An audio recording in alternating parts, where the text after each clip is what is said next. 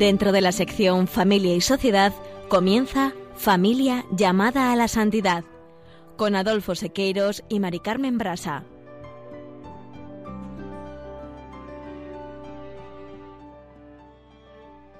Muy buenas tardes, queridos oyentes de Radio María y familia Radio María. Bienvenidos un jueves más al programa Familia llamada a la Santidad. Muy buenas tardes, queridos oyentes de Radio María. En el programa anterior nos preguntábamos cómo educar y hoy vamos a dedicar el programa a un tema que preocupa mucho a la Iglesia, a las familias y a los profesores, la situación, cuál es la situación de la enseñanza religiosa en España, acompañados por doña Begoña Caña Requena, delegada de enseñanza religiosa escolar de la diócesis de Alcalá de Henares. En la sección Familias Semilla de Santidad, Juana Julio que presentarán la vida de la familia de San Juan Bosco, fundador de la congregación salesiana, que tuvo en su madre una guía y un apoyo constante en su labor de educar y fundar un hogar para los jóvenes más necesitados. Y como tantas veces comentamos, la familia, como iglesia doméstica, cuando lo es de verdad, actúa calladamente bajo el amor de Dios hacia y desde todos sus componentes. Así, está claro, alcanza maravillosos frutos de santidad. No os perdáis su ejemplo de vida. Finalizando, como siempre, el programa con una oración. Permaneced con nosotros, permaneced a la escucha, permaneced en Radio María.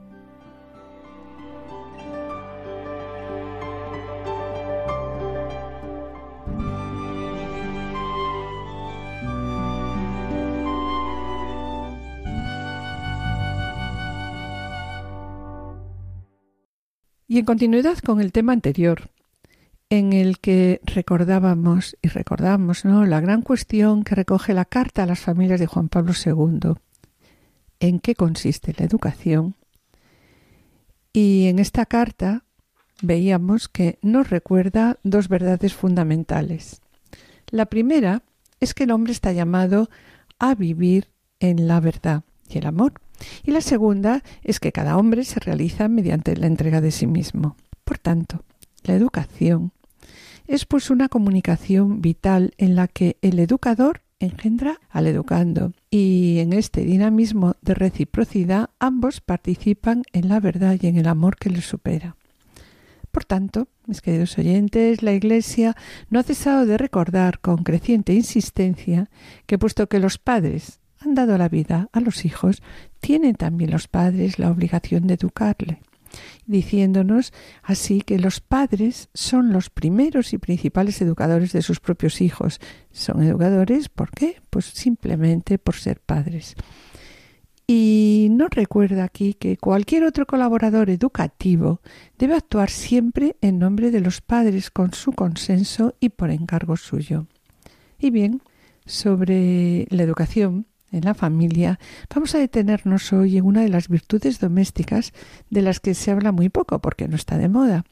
Son virtudes que se viven diariamente en la vida familiar. Y entre estas virtudes domésticas hoy vamos a hablar de la obediencia. Y sobre las virtudes me gustaría comentar que las virtudes realmente son hábitos operativos buenos que modifican cualificativamente al sujeto y califican al sujeto a realizar actos excelentes. Se trata, por tanto, pues de un modo de ser del sujeto, de la persona. Y como hábitos, como hábitos operativos, las virtudes constituyen el término medio entre lo que somos ahora y lo que yo estoy llamado a ser entre la persona y sus actos.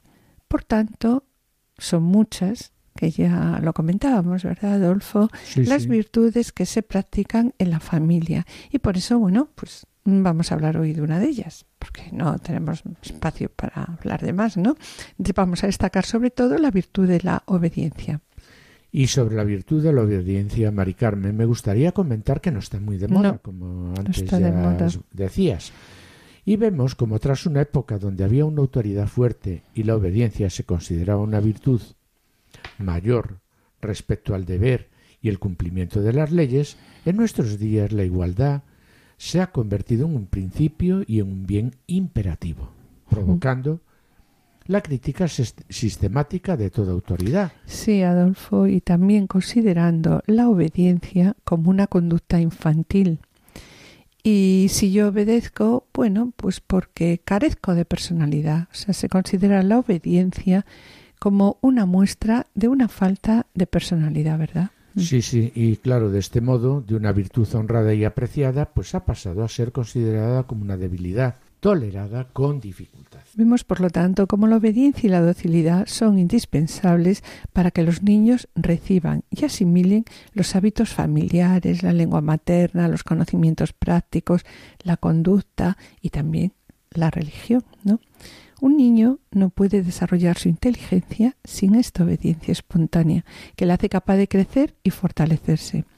En realidad, podríamos decir que todo el proceso de formación reposa sobre esta reflexión sapiencial. Yo obedezco a mis padres. ¿Y por qué obedezco yo a mis padres? Porque me quieren y porque saben más que yo. Sí, y por ese motivo la fuente de la virtud de la obediencia, pues ¿cuál es? El amor. Es el amor. Si el hijo experimenta el cariño de sus padres, obedecerá de buena gana, con amor, porque sabe que lo que le están diciendo sus padres es para, su, bien. ¿Y cuántas veces, Adolfo, en casa hemos repetido, hay que lavarse los dientes, no metas eso en la boca, no toques esto, es hora de ir a dormir, toca el baño, es la hora de comer. Diciendo todo esto con dulzura, autoridad y mucha, mucha paciencia, pero sin concesiones, de esa manera, pues vamos creando en la familia el hábito y en la persona el hábito de la obediencia que posteriormente pues se va a convertir en una virtud. La verdad que cuando los niños son pequeños, las faltas de obediencia suelen estar relacionadas con peligros físicos a los que ellos pueden estar expuestos. No te acerques, no te subas. Pero ya después de, los tres, cuatro, hasta los ocho, las órdenes van acompañadas siempre de comentarios que las justifiquen, debido a que en ese momento los hijos pues ya empiezan a comprender el porqué de las cosas que se les pide. Y ya a partir de los trece es cuando comienzan los problemas de desobediencia, que en ocasiones estos problemas pues pueden conllevar problemas morales. Esta es la edad del no, del no en los hijos, pues estos empiezan a exigir explicaciones, empiezan a negociar todo con los padres para poder tomar decisiones pues antes de obedecerles.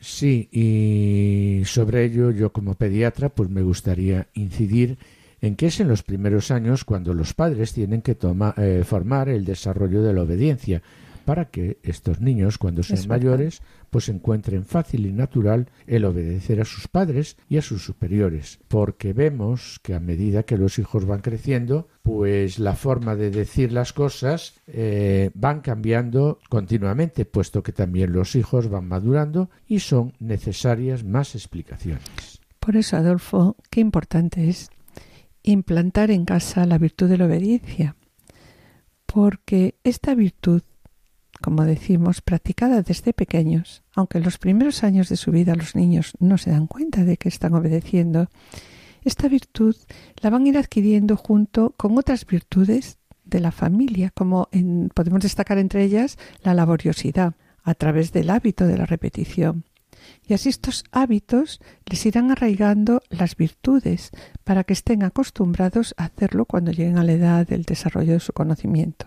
¿no? Eh, los padres, por otro lado, tenemos que adelantarnos. No podemos dejar las cosas para más adelante a medida que vayan creciendo, sino que los padres tenemos que adelantarnos en irles creando a los niños hábitos, como por ejemplo el orden y la responsabilidad, para que se conviertan al final estos hábitos en qué? Pues en virtudes, ¿no? Hay unas frases que todos conocemos, ¿no? Y que las madres en eso pues Hemos sido siempre muy pesadas, pero es necesario, ¿no? Recoge tu dormitorio, ten ordenado tu mesa de estudio, pon la mesa para comer, ayuda a tu hermano. Son tantos, tantos los pequeños hábitos que se pueden poco a poco inculcar en la vida familiar que si los llevamos a cabo, pues poco a poco, pero también con mucha paciencia, ¿eh? con mucha paciencia y dulzura, pues bien, sin darnos cuenta, a medida que va pasando el, tiempo, pues vamos implementando en nuestros hijos dos grandes virtudes domésticas, la obediencia y la laboriosidad. Y aunque en medida que los niños y los hijos no van siendo mayores, pues esto ya no es tan fácil. Y como decíamos hace un momento, no puede aparecer una fase algo complicada en la que es necesario, como decimos, pues dar explicaciones y negociaciones a cualquier orden emitida en casa. Pero con pena y pesar vemos como algunos hijos desobedecen a sus padres en relación con las normas de conducta en la ropa, horarios, en estudios, en el gasto de su dinero, pero en cambio sí obedecen a los líderes pandilleros, a otros ídolos mediáticos, es decir, a personas que no tienen valores fuertes, pero que se, los han ganado, ¿verdad? Mm. Y por eso es una grave obligación de los padres, pues qué, ganarse a sus hijos. ¿Y cómo? ¿De qué manera? Pues principalmente con el ejemplo y con los buenos y adecuados consejos. Sí, sobre todo con el ejemplo. Y bueno, como dices tú también, y unos buenos consejos, ¿no? Por tanto, la virtud de la obediencia, como estamos viendo, ¿no? Debe ir creciendo en calidad, en importancia.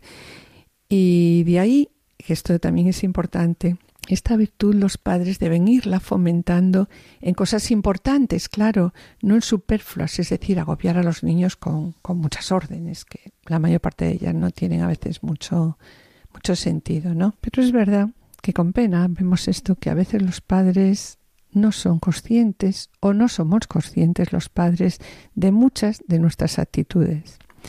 Y es verdad, ¿cómo van a enseñar los padres a obedecer a sus hijos si ellos mismos no dan ese ejemplo, obedeciendo en muchas ocasiones por leyes civiles o familiares?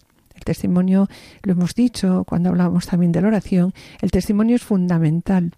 Y los hijos, desde que son chiquitines, se fijan mucho en el ejemplo de los padres. Y entonces, si ven el menor incumplimiento de las leyes por parte de sus padres, pues inmediatamente queda devaluada su autoridad en lo referente a la obediencia. Y se fijan en cosas que nosotros no prestamos mucha atención y que a nosotros nos parece que, que no tienen importancia, como por ejemplo cuando vamos en coche con los niños, obedecer las leyes de tráfico, obedecer instrucciones recibidas a veces por abuelos, por maestros, por patronos, obedecer leyes civiles, Sí, o el asumir aquellas obligaciones de tareas domésticas como regar unas plantas unos determinados días o ordenar unos libros. Llenar el depósito de gasolina. ¿eh? Por lo tanto, la Iglesia en estos momentos no cesa de recordarnos con creciente insistencia la gravísima eh, obligación que tienen los padres de educar a sus hijos, puesto que los padres son los primeros y principales educadores de sus propios hijos. Recordamos aquí una vez más la petición que Francisco dirige a los padres de no autoexiliarse de la educación de los hijos. El papel de los padres es insustituible. Solo ellos pueden compensar algunos errores.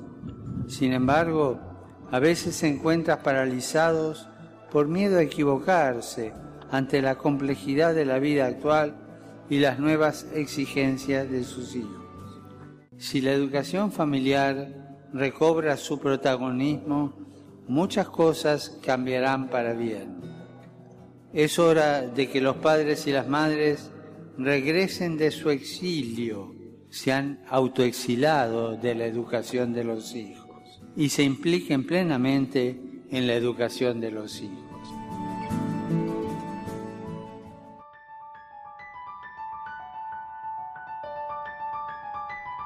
Queridos oyentes y familia Radio María, estamos en el programa Familia llamada a la Santidad, dirigido por Adolfo Sequeiros y que les habla Mari Carmen Brasa. Finalizamos esta primera sección y antes de iniciar la segunda, quisiéramos adelantarles que en el colofón hoy estará con nosotros Begoña Cañas, delegada de enseñanza religiosa escolar de la diócesis de Alcalá de Henares, para hablarnos sobre la actual situación de la enseñanza religiosa en España. A continuación, Damos paso al espacio Familia Semilla de Santidad, en el que nuestros colaboradores Juana Juli Seque y en este programa dedicado a la educación nos van a presentar la vida de la familia de un gran educador, San Juan Bosco, fundador de la congregación salesiana. No os perdáis su ejemplo de vida, permaneced en la escucha. Permaneced con nosotros en Radio María.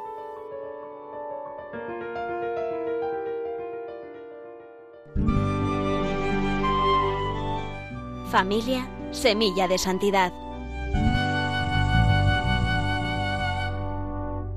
En esta ocasión, el espacio Familia Semilla de Santidad nos ofrece el ejemplo de San Juan Bosco, fundador de la congregación salesiana, que tuvo en su madre, Margarita Oquiena, una guía y un apoyo constante en su labor de educar y fundar un hogar para los jóvenes más necesitados. La influencia de esta mujer admirable en el proyecto de don Bosco es reconocida por la familia salesiana y por toda la Iglesia.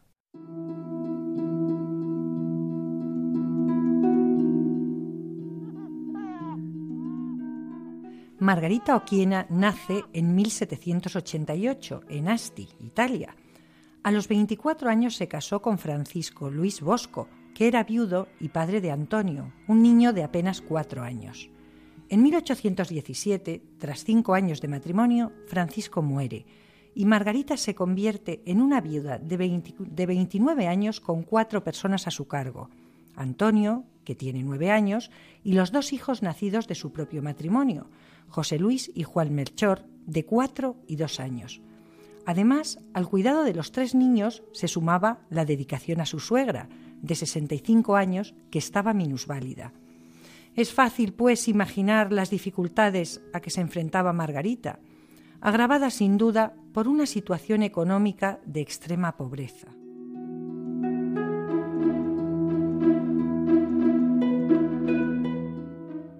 San Juan Bosco nos relata de manera extraordinaria el recuerdo de estos primeros años. Dice, tenía solamente dos años cuando mi padre murió. Al hacerse cargo de nosotros, mi madre tuvo que ocuparse de la casa y del trabajo que hacía mi padre en el campo. Ella era una mujer fuerte, pero el trabajo del campo es muy duro y ella sola no podía con todo. Mis hermanos y yo la ayudábamos. La cocina era el lugar de tantos diálogos y vida compartida. La cocina era el corazón de la casa. Así es y aquí fue donde aprendí el sentido de la caridad, paciencia, generosidad para con el extranjero y extraño que llama a la puerta buscando comida. Más que eso, Jesús era prácticamente como uno más de la familia, y mi madre, Margarita, me enseñó de memoria algunos pasajes de la Biblia. Nosotros no pudimos ir a la clase de catecismo, así que ella misma nos enseñó nuestra fe. Aquí, en este lugar, comencé a tener una sencilla pero profunda relación con Dios. En mi familia aprendí a respetar y a tener confianza en Dios Todopoderoso, pero también el Dios de cada día, familiar, parte de mi vida ordinaria.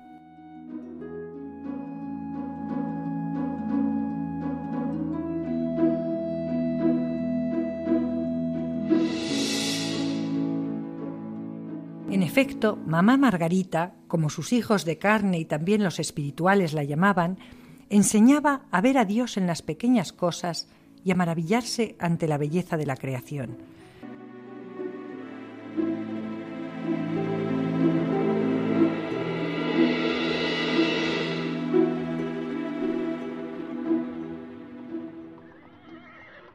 El trabajo en el campo era duro.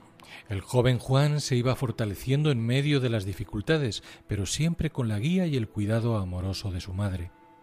Su biógrafo, Robert Skiel, nos recuerda sus palabras. En nuestra casa, dice, había que trabajar para vivir. Mi primer campo fue nuestra tierra de Ibeki. Sembraba, segaba, podaba la viña, hacía la vendimia, recogía y prensaba la uva.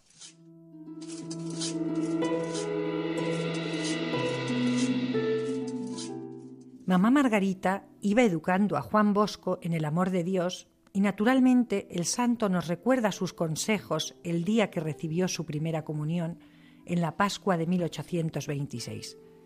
Juanito mío, Dios te prepara un gran regalo. Prepárate bien. Para ti es un gran día. Dios ha tomado posesión de tu corazón. Ahora prométeme de hacer cuanto puedas para conservarte bueno hasta el fin de la vida.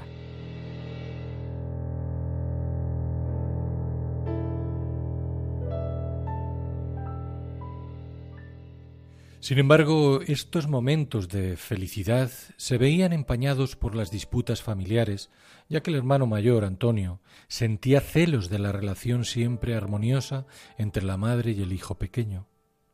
Por ello, éste se vio obligado a trabajar como criado en una granja durante dos años.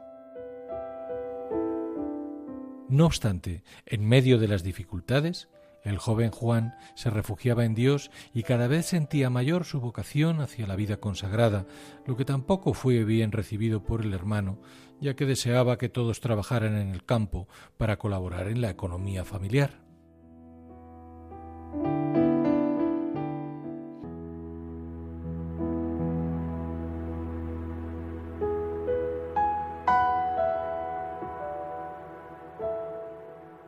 La trascendencia del testimonio cristiano que impregnaba la vida de Margarita tiene un ejemplo extraordinario en el sueño profético que Juan Bosco tuvo a los nueve años.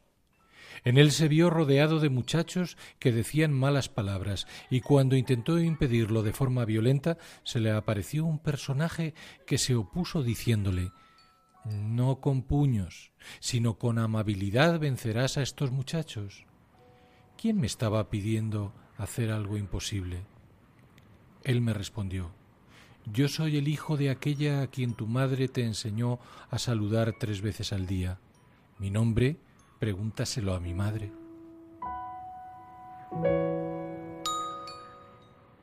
Y continúa relatando. De repente apareció una mujer de majestuosa presencia. Yo estaba confundido ella me llevó hacia sí y me cogió de la mano. Me di cuenta que todos los niños habían desaparecido y en su lugar vi todo tipo de animales, perros, gatos, osos, lobos. Ella me dijo, hazte humilde, fuerte y robusto, y lo que tú ves que sucede a estos animales, tú lo tendrás que hacer con mis hijos. Miré alrededor y vi que los animales salvajes se habían convertido en mansos corderos. Yo no entendí nada y pregunté a la señora que me lo explicara. Ella me dijo, a su tiempo lo comprenderás todo. Cuando lo conté por la mañana, mi madre intuyó, quién sabe, a lo mejor llegas a ser pastor de almas.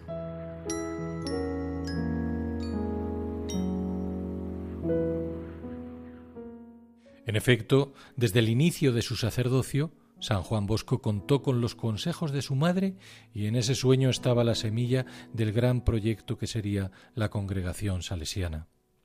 Cuando Juan Bosco fundó el oratorio de Baldocco, en Turín, para acoger amorosamente a jóvenes despreciados por la sociedad, dedicados a la mendicidad e incluso la delincuencia, nuevamente acudió a su madre.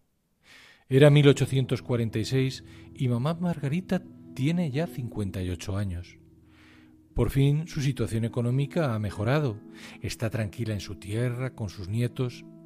Sin embargo, la respuesta a la solicitud del Hijo, en la que ve un designio de la providencia, no se hace esperar.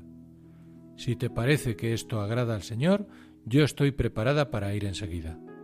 Así es. En 1846 llegó a la casa de Baldocco y permaneció allí hasta su muerte, ocurrida diez años después. En el tiempo en que mamá Margarita estuvo en el oratorio, preparó la comida, lavó y remendó la ropa de aquellos pobres muchachos, les prodigó amor y cuidados.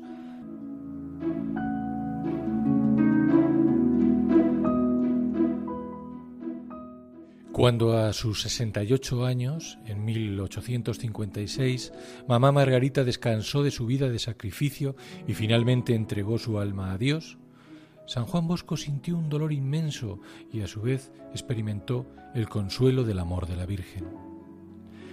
Le doy gracias por reconfortarme a la muerte de mi madre Margarita. La mañana de ese día celebré la misa e hice esta oración. Mi buena madre, aquí estamos mis hijos y yo sin madre. Tenéis que ocupar su lugar. Una familia como la mía no puede prescindir de madre. Os confío, pues, a todos mis hijos. Velad por ellos. Cuidad de sus almas, ahora y siempre. Esa misma mañana otra madre tomó el relevo. Su gran manto se había desplegado como dos alas inmensas para proteger con cariño a todos los niños pobres de Baldocco.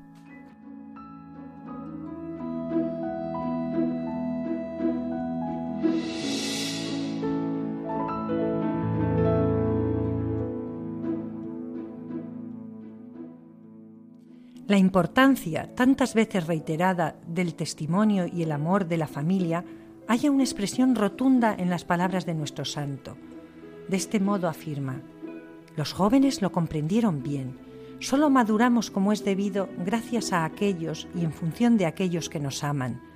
Cuando un joven con problemas se encuentra con un hombre o una mujer dispuestos a dar su vida por él, adquiere confianza y sigue creciendo. El amor da confianza. Además, sin confianza no hay educación. Mi madre me ayudó con su confianza cuando era adolescente. Os diré que ella solo quería lo mejor para mí. Yo tenía en ella una confianza sin límites. Ella lo sabía todo, no se le escapaba nada, pero me dejaba hacer. Sin su permiso no hubiera movido ni un pie. Al lado de mi madre aprendí a vivir los principios que habría de formular más tarde y que han constituido el espíritu de nuestra familia. Amor, razón y religión.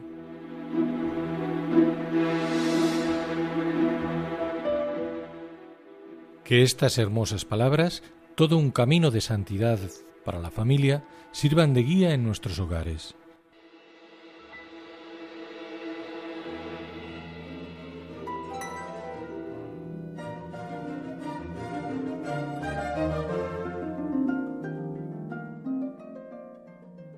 Queridos oyentes y familia Radio María, estamos en el programa Familia llamada a la Santidad dirigido por Adolfo Sequeiros y quien les habla Mari Carmen Brasa. Les recordamos que pueden ponerse en contacto con nosotros a través del correo familia llamada a la santidad arroba radiomaria.es o enviando un correo postal a la dirección de Radio María, Paseo de Lanceros 2, primera planta 28024 Madrid, indicando el nombre del programa, Familia llamada a la Santidad. Bien, para solicitar este programa deberán dirigirse ustedes al teléfono de atención al oyente 91 822 8010 y también pueden escucharlo a través de podcast entrando en la página web de Radio María indicando el nombre del programa Familia llamada a la Santidad y podrán descargar el programa en su ordenador para archivarlo, escucharlo a la hora que ustedes deseen.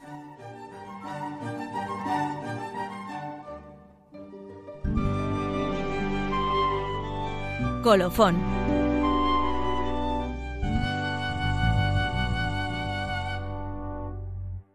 Como les hemos anunciado hace un momento, hoy está con nosotros Begoña Cañas, Requena, delegada de Enseñanza Religiosa Escolar de la Diócesis de Alcalá de Henares, para hablarnos sobre la situación de la enseñanza religiosa en España en estos momentos. Hola Begoña. Buenas tardes, Mari Carmen. Bienvenida, bienvenida a esta querida Radio de la Virgen. Muchas gracias, muy agradecida por esta invitación y muy contenta de estar con vosotros. Y vamos a comenzar. Vamos a comenzar con una primera pregunta. ¿Podías hablarnos de la necesidad de la educación religiosa en la escuela en estos momentos? Pues sí. Eh, la enseñanza de la religión católica en, las, en los colegios, en toda la escuela, responde a la necesidad de respetar y tener en cuenta el conjunto de valores y significados de la tradición y cultura en la que hemos nacido.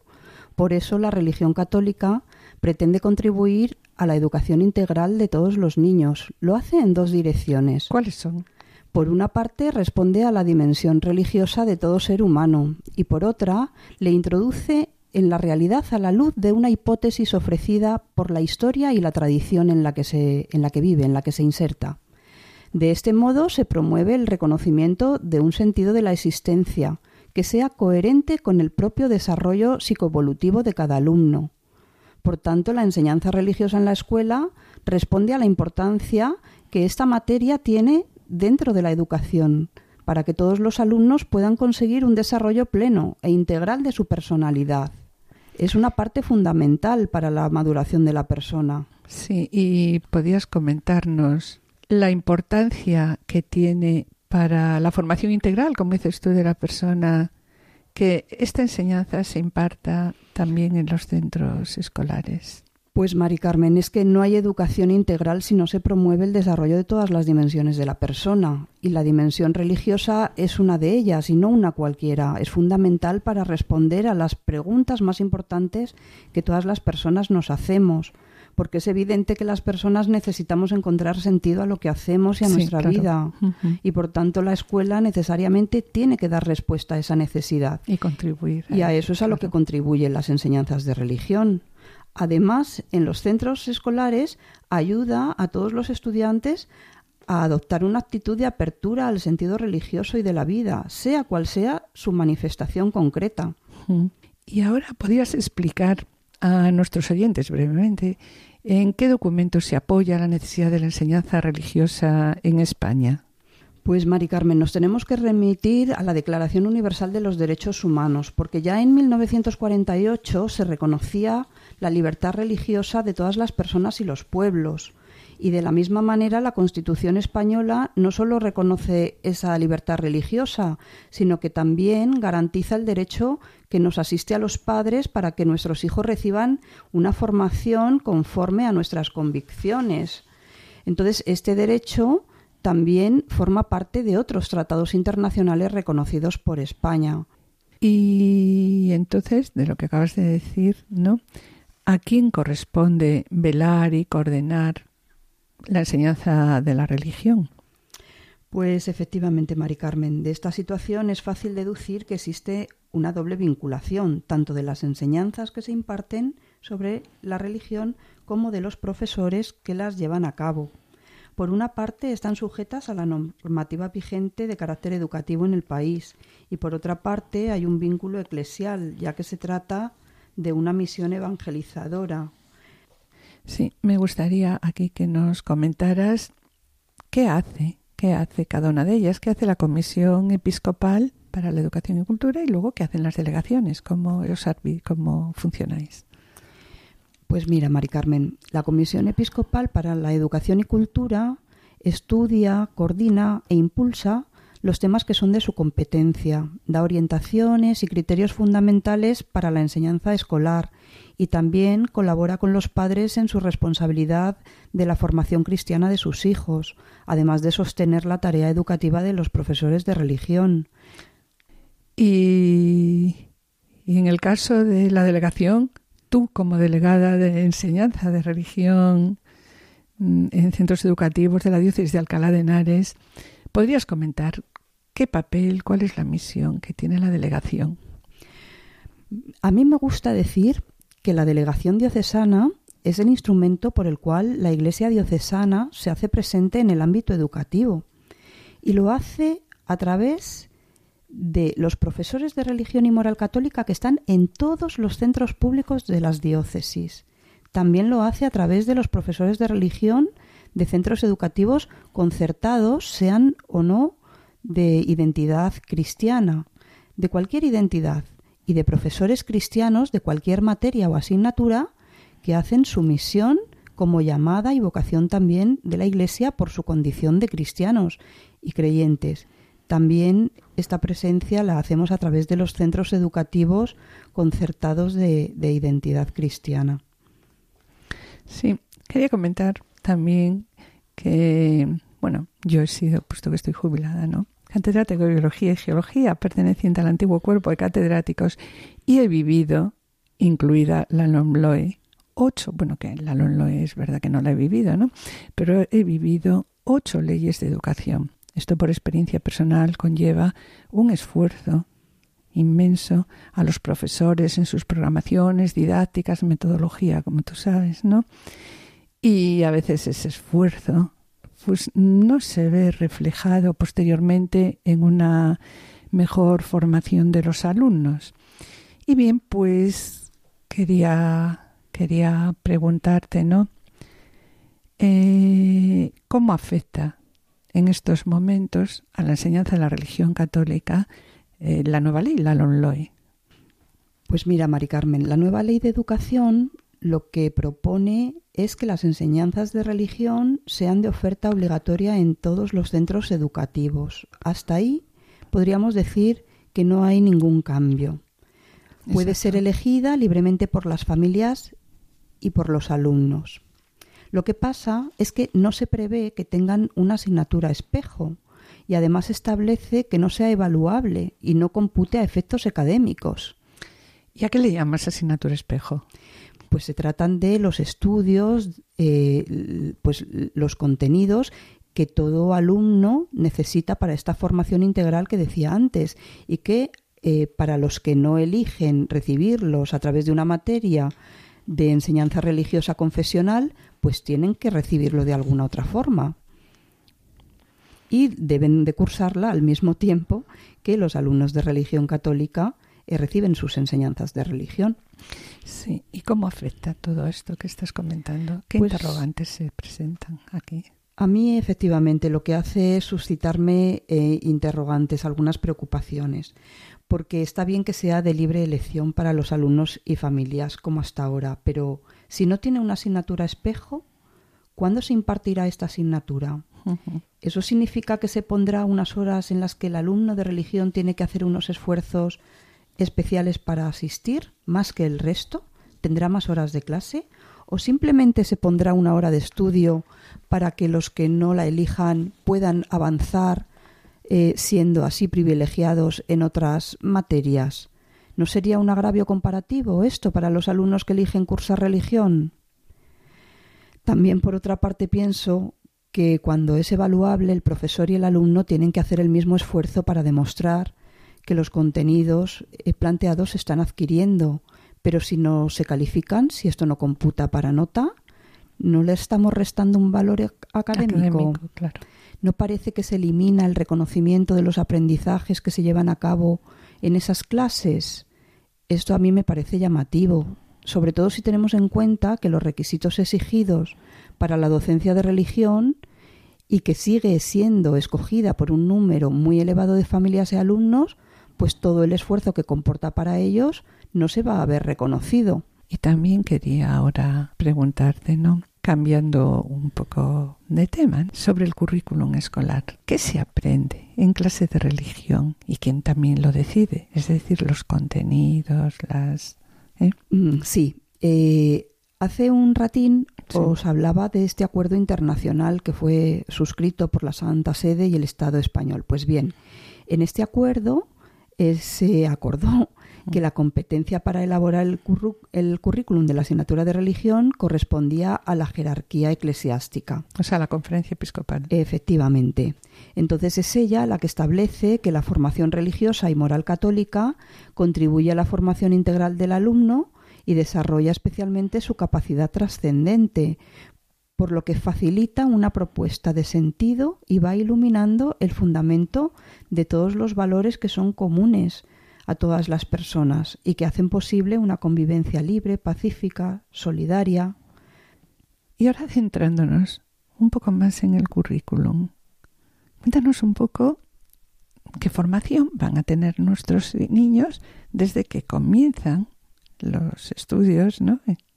de religión hasta que llegan pues a segundo, primero, segundo bachillerato, según esté contemplado en la ley.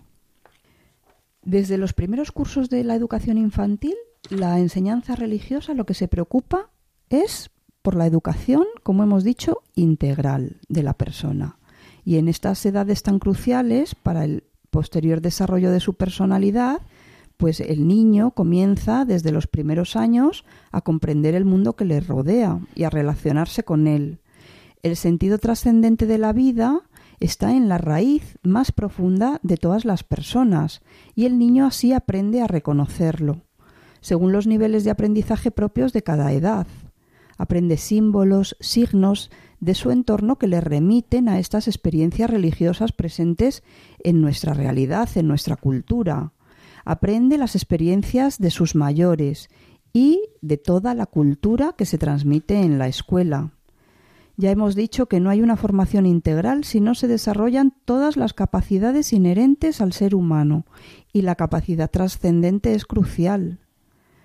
Estas enseñanzas lo que pretenden es acercar al niño a las claves principales de la fe cristiana, ayudarle a descubrir esta experiencia en su entorno y a que él mismo desarrolle sus facultades de expresión y se inicien los elementos primeros que facilitan la comunicación con Dios. La asignatura lo que hace es presentar una síntesis del mensaje cristiano que fundamenta y motiva los valores y actitudes básicos. Bien, y en estos momentos también, ¿cómo se adaptan estos aprendizajes que comentas? Que esta es la gran dificultad, ¿no? Que se nos presentan, los grandes retos. ¿Cómo se adaptan estos aprendizajes, pues, a las nuevas realidades y situaciones? Pues efectivamente, Mari Carmen, en estos momentos el marco internacional de la educación ha apostado por un cambio de paradigma educativo centrado en la enseñanza por competencias. Y entonces la enseñanza de religión también debe de regirse por este paradigma, igual que las demás materias y áreas. Entonces, en estos momentos, ¿no? Por lo que comentas, estáis en plena fase de elaboración y desarrollo de un nuevo currículum, ¿no? De acuerdo a la LONLOE. Efectivamente. ¿Cómo se plantea en estos momentos esta misión que nos acabas de comentar, esta misión de la Iglesia, la misión de evangelizar y educar? Mari Carmen, tú lo dices, es todo un reto y fácil no es, pero forma parte del compromiso de la Iglesia con la promoción de las personas. Y, y, es que a la misma educación se vincula la propia misión evangelizadora. Si la Iglesia renunciara a educar, renunciaría también a, evangelizar, y se negaría a sí misma. Entonces el reto para cumplir esta misión educativa significa encontrar la vida y ponerla en diálogo con el Evangelio, facilitar que todas las personas desde su infancia puedan y aprendan a hacerlo. Para eso es necesario estar atento a las circunstancias históricas que nos afectan, que afectan a nuestros niños y jóvenes, y aprovechar este tiempo como una oportunidad que no debemos dejar pasar, enseñarles, ayudarles a pensar y a decidir. No olvides que el compromiso de la Iglesia con la educación ayudó a conformar Europa y se sigue actualizando también para nosotros hoy. Nos toca a todos, docentes, educadores, catequistas, comunidad cristiana. Sí, sobre lo que acabas de decir, Begoña me lleva a recordar las palabras de Benedicto XVI cuando nos hablaba de emergencia educativa. Y ahora el Papa Francisco, no hace mucho tiempo, nos hablaba del pacto educativo global. ¿Qué podías decirnos sobre todo eso, sobre emergencia educativa y el pacto educativo? Pues que la educación en estos momentos ha de ser una respuesta conjunta, que en la que Iglesia y sociedad vayamos de la mano, precisamente para responder a esos desafíos de la humanidad que Benedicto XVI denominaba como emergencia educativa y que el Papa Francisco nos llama a ponernos en diálogo y llegar a acuerdos, buscar los puntos en común que todas las personas interesadas y entregadas a la formación de las nuevas generaciones eh, podemos compartir. Acabas de decir hace un momento también que el compromiso de la Iglesia con la educación pues ayudó a conformar Europa, ¿no? Entonces, me gustaría, si también está claro brevemente, ¿no? que nos hablaras cómo está en estos momentos la enseñanza de la religión en el marco europeo. Pues mira, Mari Carmen, podríamos comparar los distintos enfoques que se dan teniendo en cuenta algunas cosas, si es obligatoria u optativa, si se trata de una asignatura confesional o no, analizar a quién corresponde el elaborar los planes de estudio.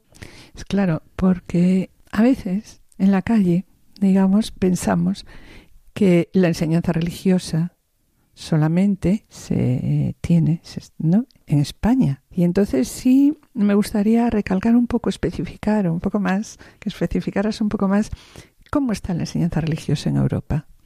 Pues nada más lejos de la realidad, por eso, de lo que dice Mari Carmen porque lo cierto es que cada país de Europa, pues efectivamente se ha visto influido por muchos factores que le han ido eh, derivando a un modelo u otro. Pero el único país de Europa en el que la religión no está en las aulas es, Francia, y no entera, porque en Alsacia y Mosela sí que hay eh, enseñanza de religión en las aulas.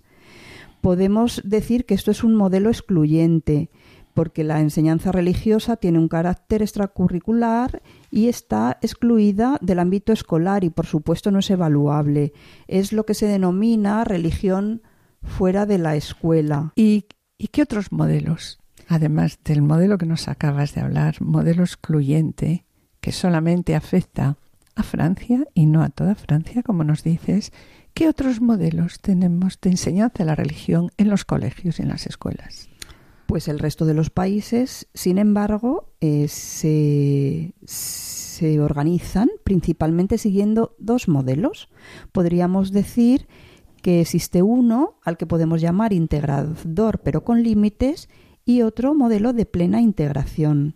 En el primero podríamos decir que la religión se integra en el sistema educativo como una asignatura curricular, pero no es el Estado el que la regula eh, en cuanto a los contenidos y a quién la imparte. En Europa este modelo pues está asentado en ciertos países de tradición católica, donde las relaciones entre el Estado y la Iglesia se regulan por concordatos. España pertenece a este modelo, pero también Italia, Malta. Y después, en el segundo modelo, al que llamamos de plena integración, pues las enseñanzas de religión tienen los mismos criterios y estatutos que cualquier otra materia. Incluso en algunos países llega a integrarse en su ordenamiento constitucional, como por ejemplo en Alemania y en Bélgica. En estos países cuenta con una plena integración en el plan de estudios, a pesar de que en ciertos casos pues se trate de una asignatura obligatoria con posibilidad de exención y en otros es de libre elección, igual que en España. Pero en este modelo se encuentran pues Reino Unido, Suecia, Portugal, Croacia, en general todos los países del norte de Europa. Y si yo quiero ser profesora de religión, ¿qué requisitos? ¿Qué requisitos tengo que tener? ¿Tengo que tener licenciaturas? ¿Tengo que tener una preparación especial en teología? Cuéntanos, ¿qué requisitos? Pues mira, Mari Carmen, ahora mismo en, en España, como hemos hablado de esa doble vinculación, por una parte es preceptivo cumplir la normativa vigente a la formación académica de cada profesor o maestro en, la etapa en la que va a impartir esas enseñanzas. Es decir, para impartir clases de religión en infantil y primaria, pues has de tener la misma titulación académica que cualquier profesor de, esa etapa, ser eh, graduado o en, en magisterio, ser maestro. Y en las enseñanzas de secundaria y bachillerato, pues tener también estos estudios superiores universitarios, ser licenciado, doctor. Eh, lo que pasa que eh, relacionado, no es suficiente. Efectivamente, no es suficiente. Podríamos decir que a los mismos criterios o condiciones del resto de los profesores hay que añadirle los requisitos que se establecen eh, por la propia confesión, ¿no? por la propia naturaleza de las enseñanzas. Em, el profesor de religión, pues aparte de tener que estar bautizado en la Iglesia Católica, eso es obvio, pues ha de tener eh, una titulación eclesiástica que se denomina DECA. Eh, esto se refiere a, o esas siglas responden a Declaración Eclesiástica de Competencia Académica. Y en cada nivel educativo, pues lo que se mm, realiza es un aprendizaje, una formación sobre disciplinas específicas de la enseñanza de la religión, didáctica, pedagogía, etcétera. Además, pues eh, ha de cumplir pues unas mm, condiciones ¿no? de idoneidad eh, en las que se les presupone pues que eh, sus enseñanzas responden a la recta doctrina y su testimonio es un verdadero testimonio de vida cristiana. Eso está recogido pues en, en los cánones 804 eh, y 805 del... Código de Derecho Canónico. Por último, porque el tiempo se nos acaba, ¿no? ¿Querías decir algo más a nuestros oyentes? ¿Cuál es el reto en estos momentos que se presenta a la clase de religión? Sí, yo creo que podemos decir que, la educación no puede limitarse a ofrecer un conjunto de conocimientos técnicos, sino que debe favorecer un proceso mucho más complejo de crecimiento de la persona en, toda su, en su totalidad. Y, y, de hecho, este es el reto que asumen los más de 35.000 profesores de religión que imparten clase a los más de 3 millones de alumnos que eligen esta asignatura cada año, además de las miles de familias que continúan confiando a la Iglesia la educación de sus hijos y que son conscientes de que el programa educativo que se ofrece es coherente con los principios y valores que ellos viven y que desean inculcar también a sus hijos. Por eso el gran reto pues es eh, que ahora nos toca formarnos y trabajar desde la escuela y desde la clase de religión en colocar a la persona en el centro con lo que tenemos que empezar a pensar en un currículo de forma integral, relacionando la visión cristiana con los desafíos de la ecología integral, la hospitalidad, la fraternidad y el cuidado al que nos llama el Papa Francisco. Esto va a exigir reforzar, por ejemplo, nuestra formación en doctrina social de la Iglesia, en recuperar la pedagogía de las virtudes y eh, además tenemos que empeñarnos en ir adoptando pues esa metodología a la que también nos llama el Papa Francisco, que podemos resumir en escuchar, razonar y proponer.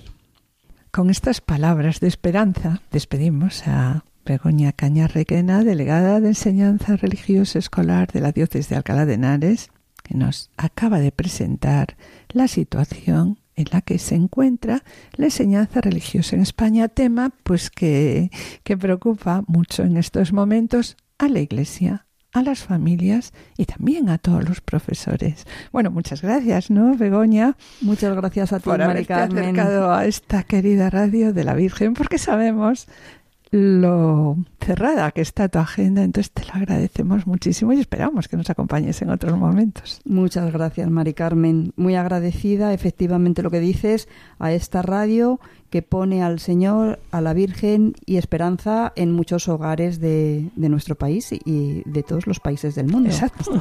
Gracias.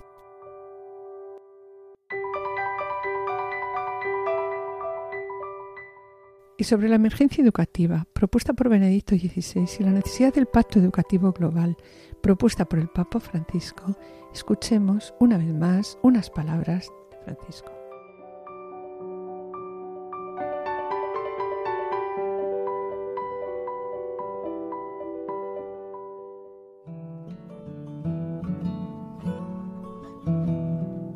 La alianza educativa está en crisis en nuestros días está rota. Los síntomas son muchos. Por una parte hay tensiones y desconfianza entre padres y educadores. Por otra parte, cada vez son más los expertos que pretenden ocupar el papel de los padres, que los cuales quedan relegados a un segundo lugar. Es necesario favorecer la armonía, el diálogo y la colaboración entre los diversos agentes de la educación.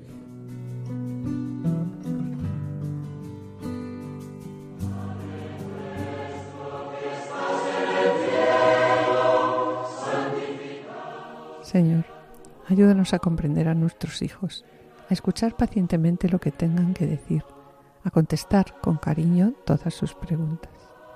No permita, Señor, que induzca a mis hijos a hacer cosas indebidas por seguir mi mal ejemplo. Señor, ayúdanos a cumplir tu voluntad. Señor, ayúdanos a hacer verdad el Padre nuestro en nuestras familias. Y con pena, como os decimos siempre, mis queridos oyentes, tenemos que despedirnos. En el programa de hoy, acompañados por Begoña Caña Requena, delegada de enseñanza religiosa escolar de la diócesis de Alcalá de Henares, hemos tratado un tema que nos preocupa, que preocupa mucho a la Iglesia, a la familia y a los profesores. Este tema es la situación de la enseñanza religiosa en España. En la sección mm, Familia, Semilla y Santidad, Juana Julio y Seque han presentado la vida de la familia un gran educador, San Juan Bosco, fundador de la congregación salesiana, y hemos escuchado unas palabras del Papa Francisco. Agradecemos a los asistentes de control de sonido toda su ayuda y colaboración. Muchas gracias por su atención. Hasta la próxima audición y que el Señor les bendiga. A continuación, damos paso al programa Voluntarios con Lorena del Rey y David Martínez. No se lo pierdan, permanezcan a la escucha, permanezcan con nosotros en Radio María. Han escuchado Familia llamada a la santidad con Adolfo Sequeiros y Mari Carmen Brasa.